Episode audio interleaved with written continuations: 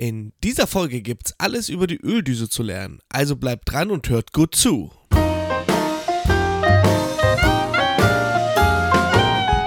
Na, heißt genau. Der Wissenspodcast. Hallo und herzlich willkommen zu einer neuen Folge Nice to Know, euren Wissenspodcast aus der SAK-Branche. Und letzte Woche hatten wir das Thema Ölbrenner. Der Gelb- und Blaubrenner war da genauer gesagt das Thema. Und wir haben uns gedacht, wir reden in dieser Folge einmal über die Öldüse.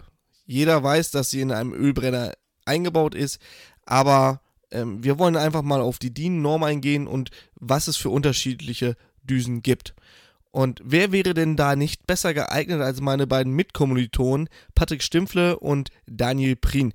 Und damit die Jungs hier auch mal zu Wort kommen, habe ich doch direkt an Patrick die erste Frage.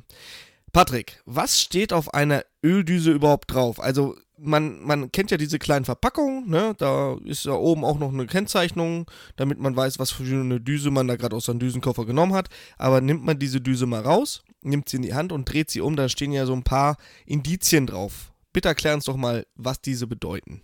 Ja, also du nimmst es also raus und dann schaust das Ganze einfach mal an. Und was steht jetzt also auf dieser Öldüse denn so drauf? Als erstes Mal steht so der Hersteller drauf. Das meist das erste. Am besten hat der Hersteller immer, ich sage jetzt mal, so sein Zeichen drauf, FI oder je nachdem. Dann haben wir meistens eine EN Nummer drauf oder beziehungsweise wirklich das Zeichen EN und das Zeichen ist eigentlich für die DIN EN 293. Auch die Kilogramm stehen dann drauf pro Stunde und was ganz wichtig ist, die Charakteristik der Öldüse, also 30 Grad, 45 Grad, 60 Grad oder 80 Grad. Und was wir auch immer noch so draufstehen haben, manchmal ist der Sprühwinkel oder das Sprühmuster. So, und jetzt was steht noch drauf? Und das letzte ist, sind die US-Gallonen. Und die US-Gallonen wollen wir uns jetzt mal genauer anschauen, weil die US-Gallonen stehen meistens dran mit 0,6 zum Beispiel. Und was ist eigentlich eine US-Gallone? Eine US-Gallone ist eigentlich so, die ist ausgelegt bei 7 Bar und einer speziellen Viskosität für 3,8 Liter pro Stunde. Für alle, die das jetzt noch ein bisschen genauer wissen wollen, das sind 3,785 Liter pro Stunde oder 3,174 äh, Kilogramm pro Stunde. Und jetzt ist es aber so, wenn wir im äh, Einstellen sind, stellen wir nicht 7 Bar ein, sondern eher so 10 Bar. Und da haben wir dann meistens schon 4,45 Kilogramm pro Stunde und bei 12 Bar sind wir meistens schon bei 4,87 Kilogramm pro Stunde. Ja, ich kenne sogar tatsächlich Brenner, die werden mit 16 Bar betrieben. Gibt's auch relativ häufig, oder Daniel? Ja, ne? Das stimmt, so aktuelle Brennwertgeräte, die sind äh, meistens mit solchen hohen Drücken. Ja, kannst du uns erklären, wie so eine Düse eigentlich aufgebaut ist, Daniel? Also, ähm, ja, man, ja, also du nimmst jetzt eine Düse da raus und denkst, okay, da hinten ist so, ein, so eine Art Sieb dran und oben ist äh, Metall. Ja, aber ich denke mal, eine Düse ist ja schon ein komplexes Thema. Und vielleicht kannst du uns auch erklären, wie eine Düse hergestellt wird. Zumindest wie das Loch da reinkommt. Ja, also du hast erstmal, wenn du die Düse so betrachtest, du hast einmal ganz am unteren Ende hast du dieses Sieb, was du gerade sagtest. Das ist ein, meist ein, äh, ein, ein Filter aus Sintermetall, halt sehr, sehr fein, um auch die letzten Partikel halt aus dem Heizöl rauszufiltern, falls das eine oder andere an den äh, anderen beiden Filtern vorbei ist. Dann kommst du als nächstes zur Wirbelkammer. Das würde ich jetzt beschreiben als kleines Reservoir wo auch noch so ein bisschen ähm, das schon in so ein Drall versetzt wird, das Öl. Als nächstes haben wir die Tangentialschlitze. Die sind dann natürlich endgültig, um das, um das Öl in den Drall, in die Drehbewegung zu bringen, äh, wonach es dann halt zerstäubt wird. Und ja, wie kommt das Loch da rein, dieses kleine Löchlein, was wir vorne haben? Das ist natürlich, wie Patrick schon sagte, das kleine Loch ist natürlich da vorne drin, um das dann zum Austreten zu bringen. Da haben wir natürlich verschiedene Größen, je nach äh, Düsengröße. Und äh, das wird natürlich nicht gebohrt oder ähnliches, sondern ähm, das wird äh, mit einem Wasserstrahl gebohrt. Oder geschossen. Je nachdem, wie man es jetzt nennen will. Ist es gebohrt oder geschossen? Weiß man nicht. Also der, der, das Loch in der Düse ist ja so fein. Ich glaube, auch wenn man es bohren würde, wenn es solche dünne Bohre geben würde, was natürlich, glaube ich, physikalisch unmöglich ist, würde der Grad, der dadurch entsteht, glaube ich, auch das Düsenbild so stark verändern, dass sie nicht brauchbar wäre. Macht es denn jetzt einen Unterschied, Daniel, ob die Düse oben rund, also halbrund oder flach ist? Ich meine, da gibt es ja auch noch unterschiedliche, oder ist das eigentlich nur ein Merkmal für die jeweiligen Hersteller? Na, das ist eher so ein äh, Produktionsmerkmal der einzelnen Hersteller. Da, ich sag mal auf Deutsch gesagt, da kocht jeder sein eigenes Süppchen, wie er seine Bauform da gestalten möchte. Aber jetzt auf, die, auf den Düsenaustritt und auf die äh, Sprühcharakteristik hat das jetzt so keine Auswirkung.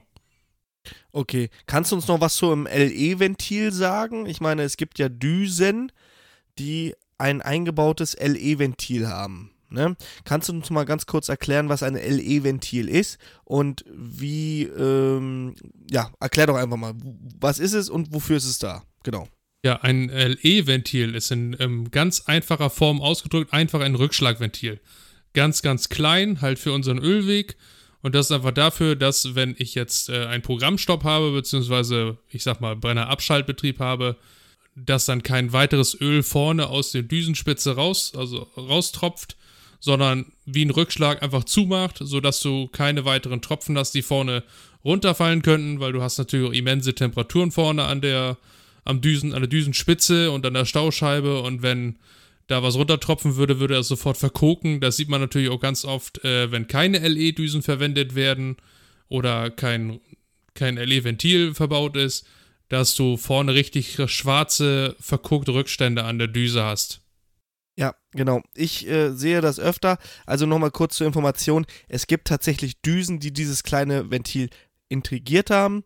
Oder, und so ist es meistens, ist das LE-Ventil im Düsenstock eingebaut. Ne? Also wenn man das dann mal überprüfen möchte, muss man eine M5er Schraube nehmen und kann es dann rausziehen. Richtig? Das ist richtig, ja. Super. Gut. Jetzt, lieber Patrick, komme ich zu einer Frage für dich. Und zwar, wir haben ja auf der Düse ein, ein Zeichen oder eine Beschriftung für die Sprühcharakteristik. Kannst du uns bitte erklären, wofür diese Sprühcharakteristik da ist und ähm, wie das Sprühbild aussieht? Ja, also das ist relativ simpel eigentlich. Es heißt ja schon so, wir haben also zum Beispiel mal ein S drauf und dieses S bedeutet soil, soiled, also voll. Und deswegen haben wir ein volles Sprühbild, also ein vollflächiges Sprühbild. Und dieses H, was wir da droben haben, steht für holo, also für ein hohles Sprühbild. Und dann haben wir noch ein Universal-Sprühbild und das ist die B-Düse. Und diese B-Düse ist dann so ein halbhohles Sprühbild. Wenn wir jetzt uns die Düsen auch allgemein so anschauen, dann haben wir also immer so Düsen so, so bei 0,3 US-Gallonen bis 2. Und es gibt natürlich neuere Düsen, wie der Daniel auch schon gesagt hat und sonstiges. Wie gesagt, wir haben auch natürlich Düsen mit 0,25 und Düsen, die größer sind. So, und jetzt müssen wir uns nochmal überlegen, Warum wir das alles so genau wissen müssen, weil im Endeffekt wir eine neue CE-Norm haben und diese CE-Norm, ihr habt ja schon drüber geredet, dass das also dementsprechend natürlich ein dünnes Loch da vorne drauf ist. Wie das jetzt reinkommt, das hast du ja erklärt, mit dem das reingesprüht wird. Und diese neue CE-Norm ist so, dass wir bei der Durchsatztoleranz inzwischen Zeit eine noch verschärfte Form haben und wir sprechen jetzt hier inzwischen von nur noch 4% Unterschiede nach oben und nach unten. Allerdings muss man auch so sehen, dass die Düsen, was ich ja vorhin gesagt habe, früher waren es ja bei 7 Bar, inzwischen Zeit der Düsenindex bei 10 Bar circa sind. Okay. Daniel, du bist ja auch im Werkskundendienst unterwegs und hast ja auch viel mit Ölbrennern zu tun. Auch ein paar größere Ölbrenner habe ich mir sagen lassen. Und jetzt möchte ich nochmal wissen, dass das Wechseln der Düse ist ja Bestandteil der Wartung. Aber warum müssen Düsen jährlich gewechselt werden? Ja, also das Wechseln der Düse, da ist natürlich jeder, jeder möchte da immer das äh, Rad neu erfinden und sagt dann natürlich, ja, das muss dann nicht gewechselt werden oder die muss dann immer gewechselt werden.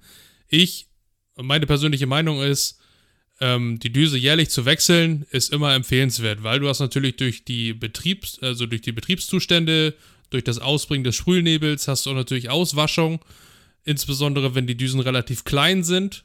Ich nehme jetzt das Beispiel, du hast eine 0,30er Düse und äh, hast zum Beispiel ein Brennwertgerät mit, äh, und das wird mit 16, 17, 18 Bar betrieben.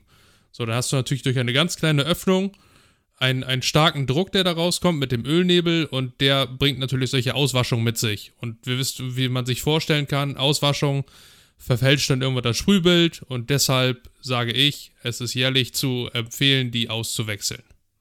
Ja, gut. Ich würde sagen, das waren unsere Fragen zum Thema Öldüse.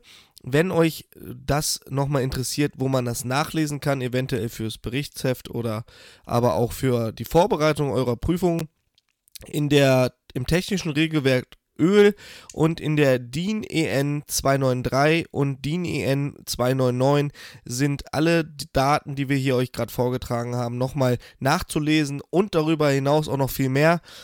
Ansonsten, wie immer, euer Tabellen- und Fachbuch, da könnt ihr gerne reingucken und ja, Ich hätte noch ich eines. würde sagen, ich hätte noch ja, eines. bitte. Und zwar, ich hätte noch eines, was jeden interessieren würde und was mir auch durch die Meisterprüfung geholfen hat und auch durch die Gesellenprüfung. Und zwar gibt es einen Bosi, den kennen vielleicht alle. Und dieser Bosi, der hat auf seiner Seite von Danfoss Wissenswertes über Öldüsen. Und wer den interessiert, also weil du es ja sagst, wir haben da einiges zum Nachlesen gerade, das ist ein sehr, sehr wissenswertes Buch mit einigen Seiten. Das gibt es bei www.bosi-online.de slash ölbrenner.pdf. Also Bosi hat mir tatsächlich auch durch die Lehre geholfen und tut's auch heute noch, wenn ich mal was wissen will. Ist eine sehr, sehr interessante und vor allen Dingen auch sehr lehrreiche Seite und sollte sich jeder auf jeden Fall einmal angucken. Ja, in diesem Sinne bedanken wir uns natürlich auch fürs Zuhören und auch einen Riesendank an euch beide für eure Fachexpertise. Und ja, ich würde sagen, wir verabschieden uns bis zum nächsten Podcast. Macht's gut. Tschüssi. Tschüss. Servus.